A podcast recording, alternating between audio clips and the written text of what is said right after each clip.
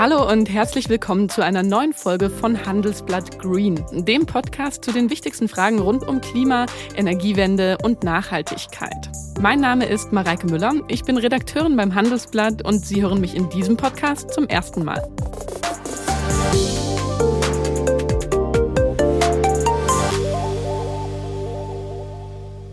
Ich weiß ja nicht, wie es Ihnen geht, aber ich habe letztes Wochenende in meiner Wohnung zum ersten Mal in diesem Herbst die Heizung aufgedreht.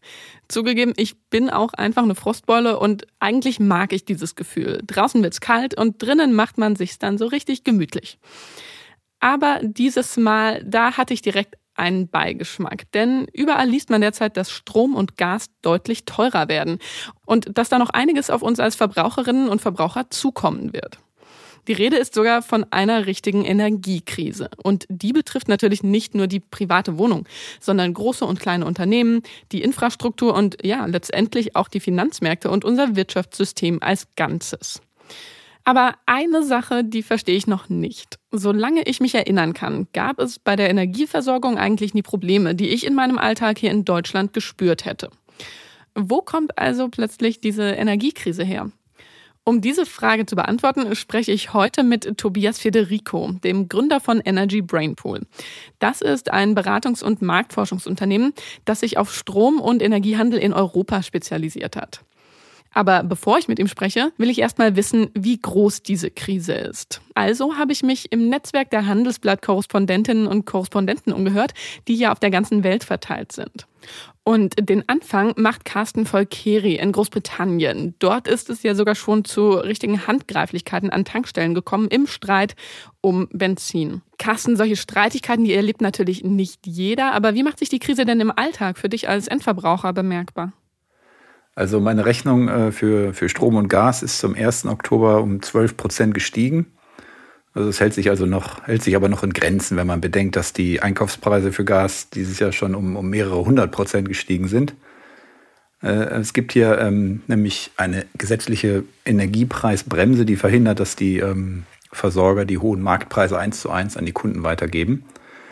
Ähm, das Problem, was dadurch natürlich entsteht, ist, dass, die, dass viele Discount-Anbieter äh, nun pleite gehen äh, und ihre Kunden werden dann automatisch einem anderen Energieversorger zugeschlagen, äh, wo sie dann in der Regel einen, einen höheren Tarif zahlen müssen.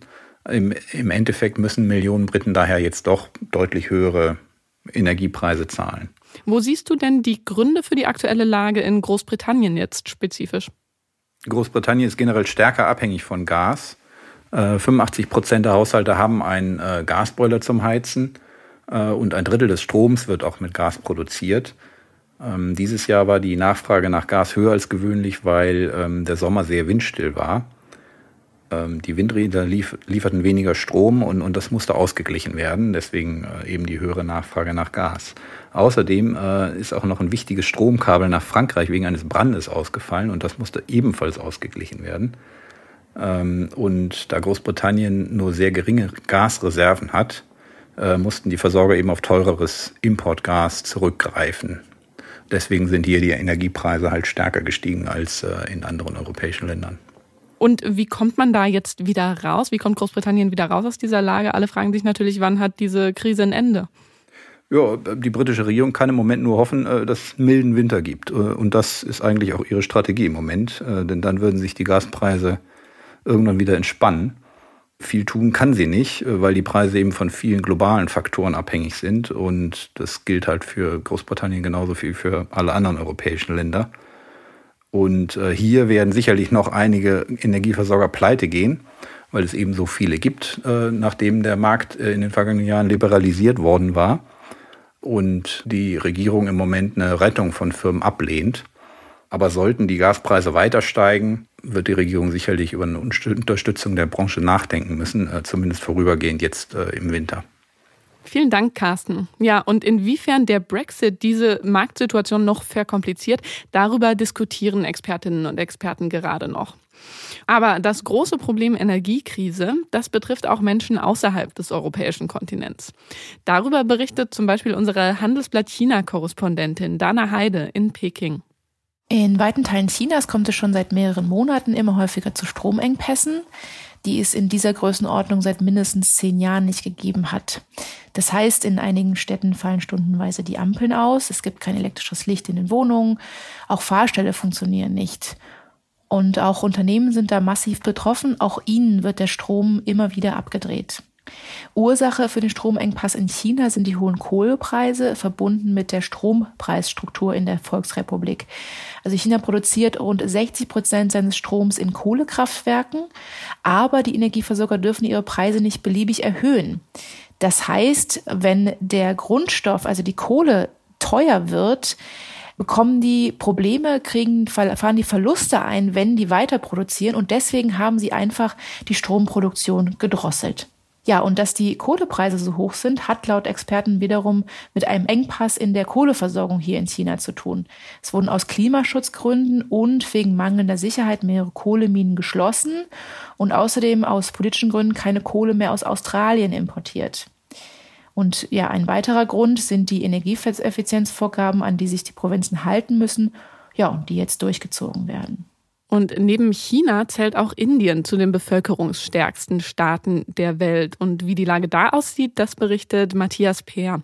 Die Energiekrise in Indien ist primär eine Kohlekrise. Mit dem Brennstoff wird in dem Land 70 Prozent des Stroms produziert. Eigentlich verfügt Indien zwar über sehr große eigene Kohlevorkommen, aber in den vergangenen Monaten hat es Unwetter mit sehr, sehr heftigen Regenfällen gegeben und die haben zu massiven Lieferproblemen geführt. Und ja, weil der Weltmarktpreis für Kohle so stark zugenommen hat, haben auch die Energieversorger auf Importe verzichtet und unterm Strich sind dadurch die Kohlereserven auf ein absolutes Minimum geschrumpft.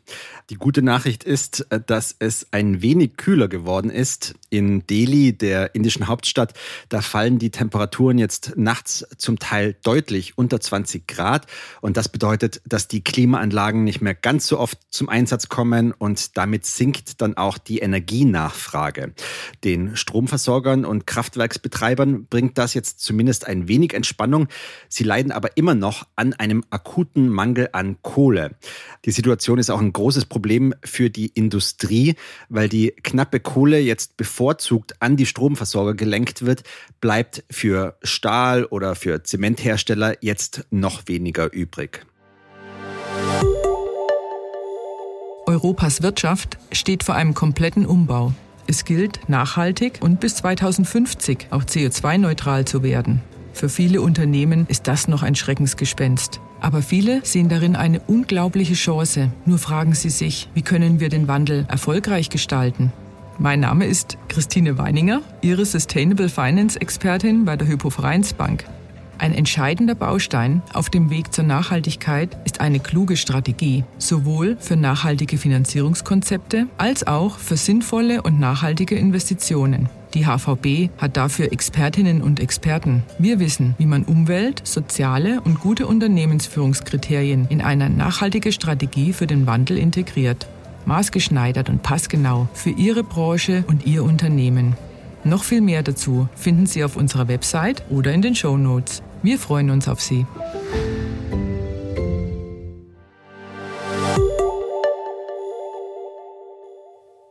Jetzt haben wir schon mal einen Überblick darüber, wie sich die Energiekrise in verschiedenen einzelnen Ländern auswirkt. Und wir sehen auch schon ein paar Gemeinsamkeiten. Aber was macht jetzt aus diesen einzelnen Fällen eine große Energiekrise? Darüber spreche ich jetzt mit dem Energieexperten Tobias Federico. Hallo, Herr Federico. Hallo. Herr Federico, ganz kurz vorweg. Also ich habe ja schon etwas Angst vor den nächsten Stromrechnungen, wenn ich mir die Lage am Energiemarkt so anschaue. Geht es Ihnen da ähnlich oder bin ich da besonders paranoid? Ach, ich würde nicht sagen, dass sie besonders paranoid sind. Ähm, es ist tatsächlich so, dass wir momentan sehr hohe Strompreise haben am Großhandelsmarkt. Das schlägt sich aber noch nicht durch direkt bei den Haushaltskunden. Das dauert noch ein Weilchen. Es kann aber sein, dass wir für nächstes Jahr eine gewisse Strompreiserhöhung kriegen, zumindest bezogen auf den reinen Energiepreis. Allerdings gibt es auch ein paar Senkungen, zumindest in Deutschland. Also weitere Abgaben und Umlagen wurden gesenkt, sodass wir eine kleine Erhöhung erstmal haben. Wie sich das in den nächsten Jahren entwickeln wird, sieht es wieder ein bisschen anders aus. Also große Sorgen habe ich nicht, aber es kommt so ein bisschen was auf den normalen Haushaltskunden zu. Okay, ja, wenn ich mir meine Kolleginnen und Kollegen im Ausland so anhöre, merke ich schon, die Krise, die hat globale Ausmaße natürlich. Es gibt aber in den unterschiedlichen Ländern auch ganz individuelle ähm, Ursachen. Was genau sind denn jetzt aus Ihrer Sicht die wichtigsten Faktoren, die da gerade in dieser Gemengelage zusammenkommen? Also Sie haben es gut gesagt, das ist äh, momentan ein interessanter Cocktailmix, der zusammenkommt. Die einzelnen Faktoren an sich sind per se nicht gravierend, aber die Summe macht es eigentlich aus. Ich glaube, Hauptursache ist tatsächlich, dass wir ähm, aus der Corona-Krise kamen. Während der Corona-Zeit wurde ähm, sehr viel runtergefahren. Es wurden auch Wartungs- und Instandhaltungsmaßnahmen im Energiesektor weitestgehend auch runtergefahren. Dann ist die Wirtschaft wieder hochgefahren. Und man kam tatsächlich mit den Energiemengen so schnell nicht hinterher. Dadurch, dass Wartungen ausgesetzt wurden, sind dann auch mal ein paar äh, Umschlagplätze äh, in unterschiedlichen Ländern zusammengebrochen, sodass wir punktuell äh, global tatsächlich Effekte haben. Durch die starke Vernetzung aber spüren wir das weltweit. Okay, und äh, diese Phänomene wie aus China beispielsweise, ähm, die Kohleproblematik ähm, oder Extremwetterlagen in bestimmten Ländern, ähm, schlagen die sich dann erstmal nur auf einen lokalen Markt nieder oder auf einen regionalen Markt oder gehen die dann durch diese Vernetzung, die Sie da ansprechen, direkt, ähm, ich sag mal, ins große ganze globale System über? Also es ist mittlerweile so, dass das Energiesystem bei vielen Brennstoffen global vernetzt ist. Kohle hatten wir bisher immer in Welthandel also Weltmarktpreise. Und wenn wir Weltmarktpreise haben, dann schlagen sich äh, lokale Effekte global nieder. Wir sehen das in China insbesondere. China ist ein ganz, ganz wichtiger Player im Weltkohlemarkt. Wenn China mehr oder weniger Kohle importiert oder exportiert, und die wechseln auch ab und zu zwischen Import und Export, dann merken wir das bei den Märkten und bei den Preisen. Erdgas selber war bis vor Jahren so regionale Märkte, also kontinentale Märkte durch die Verflüssigung von Erdgas sind diese Märkte miteinander gekoppelt, sodass wir mittlerweile den Effekt haben, dass kombinierte lokale Effekte, wenn die gleichzeitig auftreten, tatsächlich eine globale Auswirkung haben und insbesondere wenn es China betrifft. Okay, wenn Sie China da so ähm, ansprechen, bedeutet das umgekehrt auch, dass es bei kleineren Staaten zum Beispiel, die vielleicht auf dem im großen Ganzen nicht ganz so schwer ins Gewicht fallen, dann auch umgekehrt funktioniert? Also diese globale Gemengelage, die heizt sich irgendwie auf wegen großen Faktoren in großen oder in anderen Staaten und dann schlägt sich das auf einem kleinen Energiemarkt auch nieder, der eigentlich damit gar nichts zu tun hatte? Ja, das ist so, dass die Energieträger tatsächlich miteinander gekoppelt sind. Nicht unbedingt immer physisch, sondern tatsächlich auch ähm, durch die mögliche Substituierbarkeit. Das heißt, am Ende ist Energie, wird Energie ja nicht direkt nachgefragt, sondern es wird immer ein anderes Medium nachgefragt. Ich brauche Wärme, ich brauche Licht, ich brauche Entertainment. Wie mir das bereitgestellt wird, durch welchen Energieträger, ist das eigentlich egal, sodass die miteinander gekoppelt sind. Und wenn ich einen Markt zum Beispiel habe, der gar nicht von Kohle abhängt, ähm, sondern tatsächlich mehr von ähm, Erdgas abhängt, ähm, und die Erdgaspreise sind parallel zu den Kohlepreisen gestiegen, dann macht sich das dort sehr stark bemerkbar. Mhm. Ähm, und äh, wir merken, dass die Energieträger ähm, in so einer Kaskade ziehen. Üblicherweise fängt Erdöl an, nach oben zu ziehen und zieht die anderen Energieträger mit. Und in dem Fall jetzt war es tatsächlich umgekehrt. Oh. Es war die Steinkohle, es zieht das Erdgas hoch und jetzt auch wieder das Erdöl. Können Sie diesen Zusammenhang kurz erklären? Das klingt ja ganz spannend.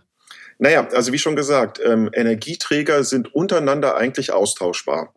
Das heißt, ähm, wenn ich äh, ein Kohlekraftwerk habe und ein Gaskraftwerk und ich brauche nur eins von beiden, dann kann ich ja mir überlegen, womit stelle ich Strom eigentlich her, sodass ich dann tatsächlich wechseln kann. Diese Wechselmöglichkeit sorgt dafür, dass Preise miteinander gekoppelt sind. Wir sehen es ja auch ähnlich bei ähm, den äh, in dem Mobilitätssektor bei äh, Fahrzeugen. Wir können unsere Fahrzeuge mit, mit Benzin oder Diesel betreiben. Wir können es mit Erdgas betreiben. Wir können es mit Wasserstoff betreiben oder mit Elektromobilität, also mit Strom. Und allein durch diesen Faktor ist die Nachfrage nach Mobilität etwas, was äh, nach allen vier möglichen Energieträgern ähm, eine Nachfrage generiert, sodass die dadurch automatisch miteinander gekoppelt sind.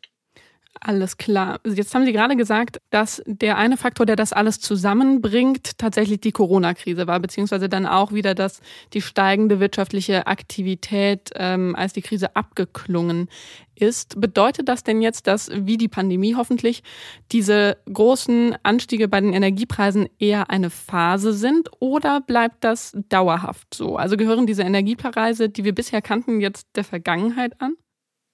Also Energiepreise an sich sind immer sehr volatil. Wir haben Situationen, wo wir das Gefühl haben, wir haben einen Überschuss an ähm, Energieträgern im Allgemeinen, unabhängig davon, ob es fossil ist oder erneuerbar, sodass die Preise dann recht niedrig sind. Und wir haben Phasen von Knappheiten, wo wir das Gefühl haben, es wird knapp. Ähm, und entsprechend sind die Preise hoch. Was die Märkte im Moment zeigen, ist, dass wir zumindest im nächsten halben Jahr eine Knappheit verspüren. Das hat weitestgehend was mit dem Winter zu tun in der Nordhalbkugel, was ja der primäre Energieträger Nachfrager ist, kann es durchaus kalt werden, so dass wir glauben, ähm, dass die Situation sich wahrscheinlich noch ein halbes Jahr hinbewegen wird. Im Sommer ist die Situation etwas entspannter und da muss man gucken, ob sich der globale Wirtschaftsmotor in Kombination tatsächlich mit ähm, den Energietransportketten ähm, insofern beruhigt, dass es wieder in eine normale Trittphase kommt. Zumindestens was die Märkte erwarten, ist, dass sie eine deutliche äh, Entspannung ab Sommer erwarten. Okay, jetzt wären wir ja aber nicht Handelsblatt Green, wenn wir nicht auch über Nachhaltigkeit und die erneuerbaren Energien ähm, reden würde. Eine Frage, die mich da besonders umtreibt in diesem Kontext und die Sie mir sicherlich beantworten können. Hätten wir dieses ganze Problem hierzulande vielleicht überhaupt nicht, wenn man den nachhaltigen Ausbau der Energieversorgung in Deutschland schon viel früher und viel weitgreifender vorangetrieben hätte? Also der Ausbau von erneuerbaren Energien hat verschiedene Aspekte. Die rein klimatischen Aspekte sind äh, ganz offensichtlich und liegen auf der Hand. Ein weiterer spannender Faktor ist aber, dass äh, der Ausbau von erneuerbaren Energien ähm, den Energieautarkiegrad erhöht. Das heißt, die Abhängigkeit von externen Importen reduziert. Mhm. Und das ist etwas, was äh, im Moment strategisch sehr, sehr interessant ist. Also ich glaube, die ähm, Krise wäre bedingt so schlimm, wenn wir früher angefangen hätten. Allerdings müssen wir uns auch überlegen, dass wir zumindestens, wenn wir uns jetzt Europa oder Deutschland anschauen, ähm, wir eher ein äh, Thema haben mit dem Erdgas, was zum einen zur Verstromung genutzt wird, aber zum anderen auch zum Heizen. Und ich glaube, so weit wären wir jetzt noch nicht, dass wir auf erneuerbaren Energieträger zurückgreifen könnten, um zu heizen. Das ist etwas, was wahrscheinlich in der nächsten Dekade passieren wird. Aber ja, ein früherer Ausbau von erneuerbaren Energien hätte die Situation vielleicht etwas entspannt ähm, weil Sie das gerade mit dem Erdgas ansprechen und den, äh, der besonderen Rolle für den deutschen Markt. Wo liegt denn hier in Deutschland, also wir haben ja schon gehört, für Großbritannien, für China, für Indien die ähm, individuellen Gründe. Wo liegt denn in Deutschland der individuelle Grund für unseren Markt ähm, mit dem Erdgas? Also in Deutschland kommt äh, in diesem ähm, globalen Cocktail einfach noch zwei Dinge dazu. Das eine ist, Deutschland ist beim Thema Erdgas ein Land, was sehr, sehr viel Speicherkapazitäten hat. Das heißt, wir können Erdgas eigentlich sehr gut speichern bei uns. Und diese Erdgasspeicher wurden Ende letzten Winters sehr stark entleert. Das hatte ein bisschen was damit zu tun, dass es am Ende noch eine Kälteperiode gab im März 2021 und ähm, die Erdgaspreise auch sehr hoch waren. Also es hat durchaus Sinn gemacht, den Speicher zu entleeren. Und üblicherweise werden die mit einer relativ guten Geschwindigkeit bis zum Beginn der Heizperiode, also bis jetzt ungefähr bis Oktober, wieder aufgefüllt. Das ist nicht passiert. Also wir hatten sehr niedrige Gasspeichersysteme, europäisch und insbesondere halt in Deutschland von den Ständen her. Das ist die eine Komponente. Die andere Komponente, und da wird es sehr stark äh, politisch oder geopolitisch, ist tatsächlich das Thema Nord Stream 2. Mhm. Ähm, von den Kapazitäten, die an Erdgaslieferungen aus Russland nach Deutschland kommen, wurde in der langfristigen Planung damit gerechnet, dass Nord Stream 2 tatsächlich schon läuft. Ähm, das tut es aber nicht. Parallel dazu wurden die Kapazitäten aus der Ukraine etwas reduziert. Und da kommt im Moment weniger Erdgas an, als es eigentlich für die Jahreszeit normal wäre. Und ähm, das äh, ist so ein bisschen diese Würze in dem Energiecocktail, den wir im Moment haben. Mm, ja, die Würze, das trifft es ganz gut. Da ist ja ganz schön, ähm, ich sag mal, ganz schön konfliktiges Potenzial drin in dieser Debatte aktuell. Russland ist da ja immer wie in ein Stichwort. Viele europäische Staaten machen Wladimir Putin höchst selbst für die Lage mitverantwortlich. Ähm, das ist echt zum Politikum geworden. Und trotzdem gibt es ja einige Politiker, die noch immer sagen, okay, Nord Stream 2, ja, das wollen wir eigentlich immer noch kippen. Ist das denn jetzt aus Ihrer Sicht sinnvoll oder Quatsch? Wie wäre aus Ihrer Sicht ganz pragmatisch mit Nord Stream 2 umzugehen? Also jenseits der ganzen politischen Aspekten und auch der sehr starken Emotionalität, die wir oft bei Energieträgern haben, mhm. ist Erdgas ähm, tatsächlich etwas, was wir zumindest in diesem Transfer brauchen zu einer komplett regenerativen Welt, die ich sehr stark befürworte und die ich auch glaube, dass wir das hinkriegen werden. Äh, Nord Stream 2 ist ähm, eine Pipeline, die von der Gesamtkapazität her ähm, definitiv mit Nord Stream 1 ausreicht, um äh, Deutschland komplett zu versorgen mit Erdgas beziehungsweise äh, für den europäischen Markt gedacht ist. Also insofern, ähm, das Ding ist fertig, es steht nur noch die Genehmigung aus der Bundesnetzagentur, was wahrscheinlich in den nächsten zwei bis drei Monaten passieren wird. Es ist ähm, ein zweischneidiges Schwert. Es ist sinnvoll für äh, den Transfer hin zu erneuerbaren Energien, aber eine direkte Pipeline äh, zu einem Energieexporteurland bringt uns natürlich direkt mit dem politischen System dieses Landes in Verbindung mit allen Vor- und mhm. Nachteilen, äh, die es dabei gibt. Ja, genau, dieses politische Dilemma, das ist ja ganz äh, präsent. Einerseits habe ich das Gefühl, haben sich die Regierungen ja geschworen eigentlich, naja, die Preise für fossile Energien weiter steigen zu lassen, um das unattraktiver zu machen. Und gleichzeitig aber, so ist jetzt das Gefühl ähm, einiger Menschen in der Bevölkerung, ähm, ja, meinem Empfinden nach, keine Vorkehrungen getroffen, wie der Energiebedarf jetzt gedeckt werden kann. Se sehen Sie das auch so und verstehen Sie da ähm, ja auch die Sorgen in der Bevölkerung? Also natürlich versteht man das. Wir haben sehr oft auch diesen Rückblick auf die 70er Jahre, wo wir ein ähnliches System hatten mhm. äh, mit, mit Erdöl ähm, und äh, einer gewissen Erdölknappheit. Das ist im, im Gedächtnis der Bevölkerung weiterhin drin. Lösungswege daraus ähm, wären tatsächlich, ähm, also was wir beim Erdöl haben, ist, wir haben eine strategische Ölreserve, um genau äh, solche Knappheiten zu überbrücken. Das haben wir beim Erdgas nicht. Mhm. Das heißt, äh, beim Erdgas wäre es durchaus sinnvoll, sich zu überlegen, tatsächlich Speichersysteme weiterhin aufzubauen. Das können wir in Deutschland, das im Übrigen sehr gut, um tatsächlich für solche Situationen äh, ein Backup-System zu haben. Ich meine, wir haben ja schon wahnsinnigen Fortschritt gemacht bei den Erneuerbaren.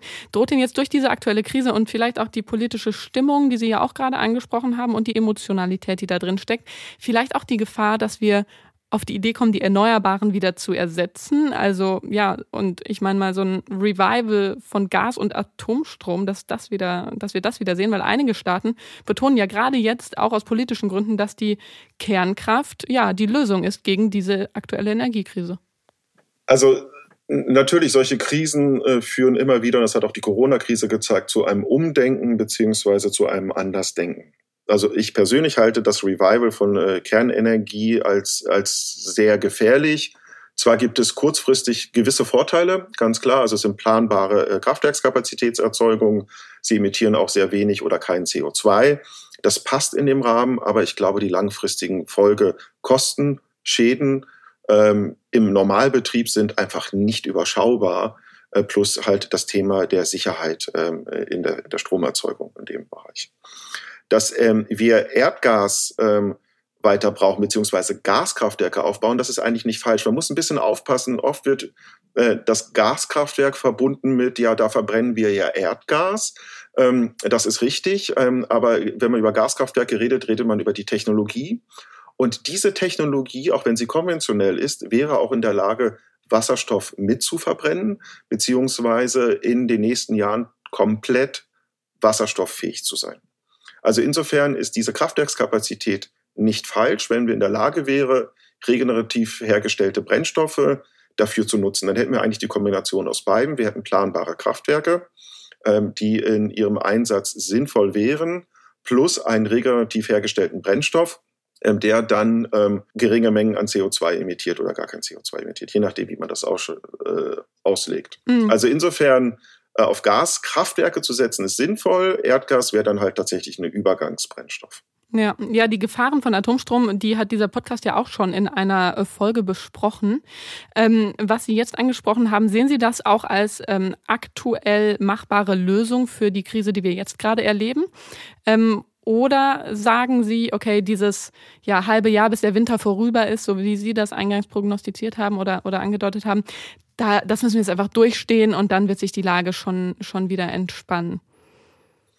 Also sagen wir so, die Lage wird sich ähm, schon entspannen, wenn Nord Stream 2 tatsächlich in die Produktion geht. Dann ist das das Signal, was der Markt eigentlich braucht, damit die Preise runtergehen.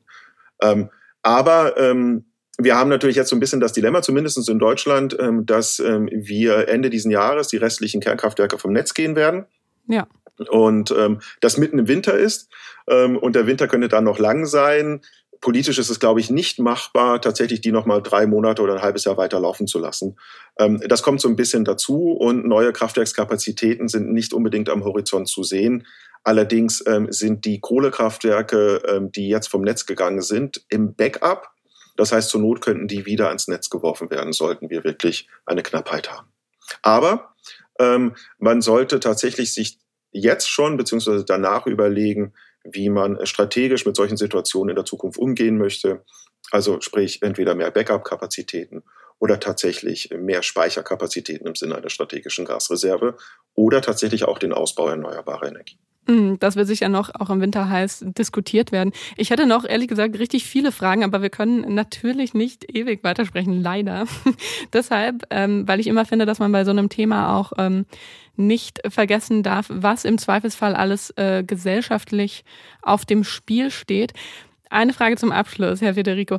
Was wäre denn Ihr absolutes Horrorszenario mit Blick auf den globalen Energiemarkt für die nächsten ja, zwei bis fünf Jahre? Ein absolutes Horrorszenario. Also schwer zu sagen. Ich glaube, ähm, das hatten Sie ja auch in einer Folge mit drin, ähm, dass wir das Thema äh, häufige Blackouts hineinkommen würden. Also dass wir zwar genügend Kapazitäten haben an Kraftwerken, aber uns die Brennstoffe ausgehen ähm, oder beziehungsweise nicht geliefert werden. Das ist das eine. Ähm, global gesehen, und da driften wir ein bisschen ab von der Energie, äh, wird im Moment sehr stark diskutiert, dass wir in eine Stagflation kommen würden. Das heißt, eine mhm. hohe Inflationsrate getrieben durch Energieträger mit ja. einem schrumpfenden Wirtschaftswachstum. Und das ist äh, eine Kombination, die wir auch in den Ende der 70er Jahre gesehen haben. Und das ist so eine, eine kleine Sorge, die ich habe. Ähm, die ist äh, primär Energiepreis getrieben und könnte sich dann durchschlagen tatsächlich auch auf den Verbraucher. Da sprechen Sie Auswirkungen auf die Finanzmärkte an, ja, die sicherlich viele in der Wirtschafts- und Finanzwelt gerade auch umtreiben. Das Thema ist sicherlich noch nicht ganz durch. Herr Federico, ganz herzlichen Dank für Ihre Zeit und das Gespräch. Sehr gerne.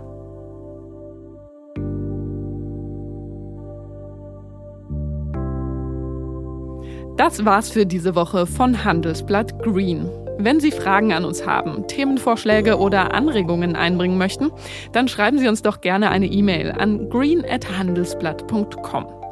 Ich bedanke mich für die Produktion bei Alexander Voss und wenn Ihnen unsere Sendung gefällt, dann freuen wir uns natürlich über eine gute Bewertung in Ihrer Podcast-App. Bis zum nächsten Mal.